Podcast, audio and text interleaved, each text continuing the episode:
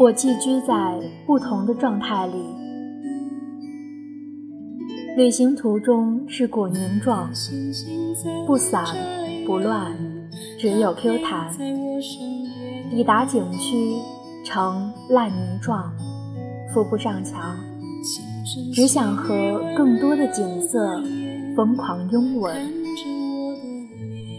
陪所有山峦海洋伫立流淌。但是，也幸好拥有着暂时瘫软的权利。学习工作时，又呈紧绷状；轻触时是一首歌，重弹是断裂的弦。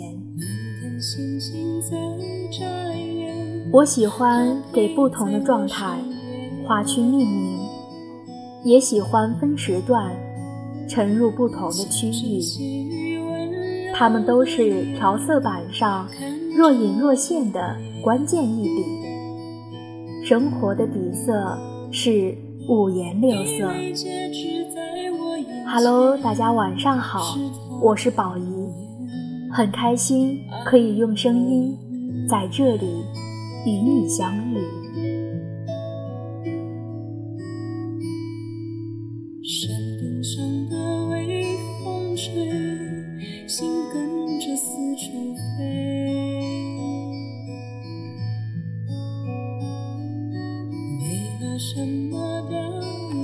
突然发现自己很久没有恋爱过了，上次恋爱好像已经是非常遥远的事情了。这段时间，我好像在被时间推着走，渐渐失去心动的能力，没有值得雀跃的事情，没有遇到让我心砰砰跳的那个人。可是。只有我知道自己对未来有多么的期待。我希望你在不远的将来出现，扮演我生命里至关重要的增田记。可能是天气的缘故，我希望有人陪在身边的愿望越来越强。我真的希望你可以在不远的将来出现，扮演我生命里。至关重要的角色，我期待和你在月光下接吻，期待和你手牵手走在洒满阳光的大马路上，期待和你待在一个小小的空间里，哪怕做着各自的事情，有你在，生活就会很甜。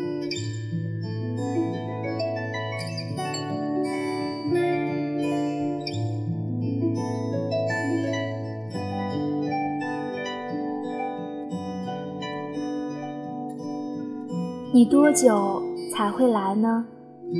你的出现不用完美，哪怕是在我的身边跌倒也没有关系。我单纯的就是希望你能来，我们要注定共度以后的生命。想到这里，我已经有点迫不及待了。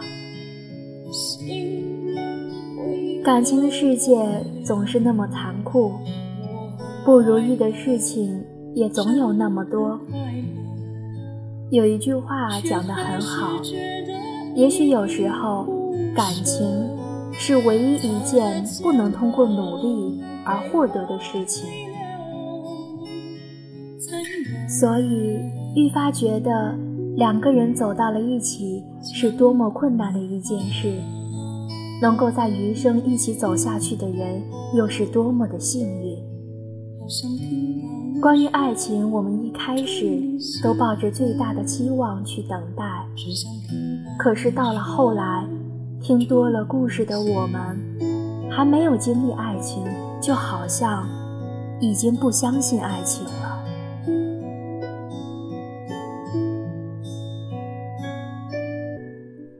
其实。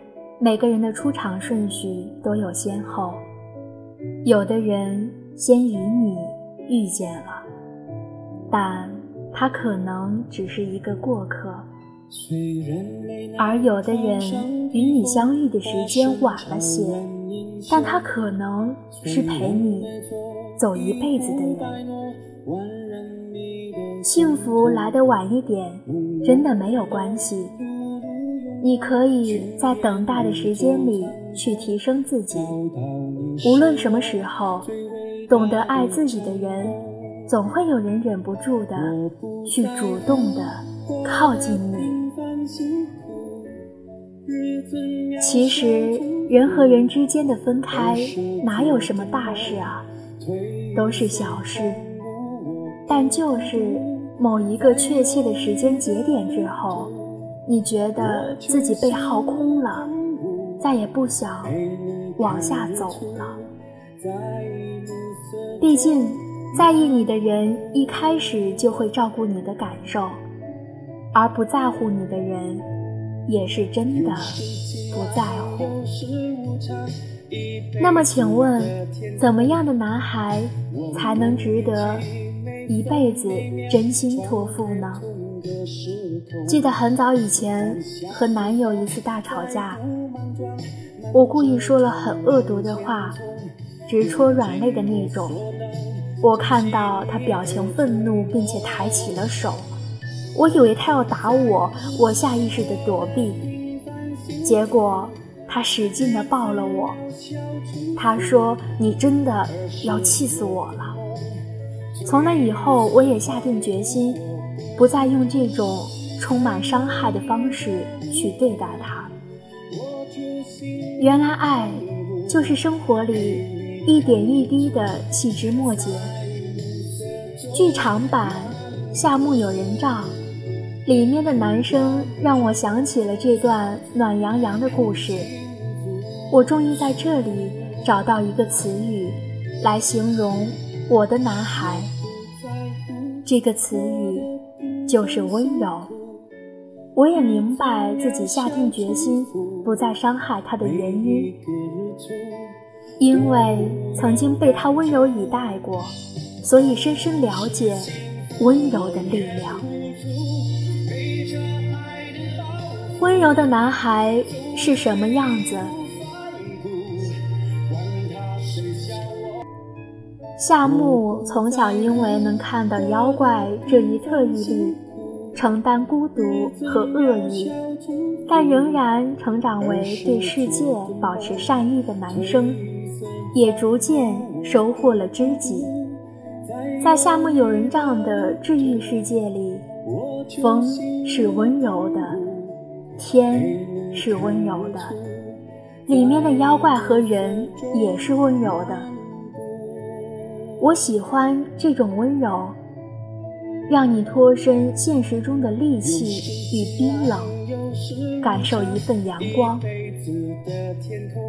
现在的社会导向都在教导男生变得霸道、夺金、强硬，教导女生变得狭隘和小气，仿佛只有你变刚变硬、变得充满戾气，才是个性的体现。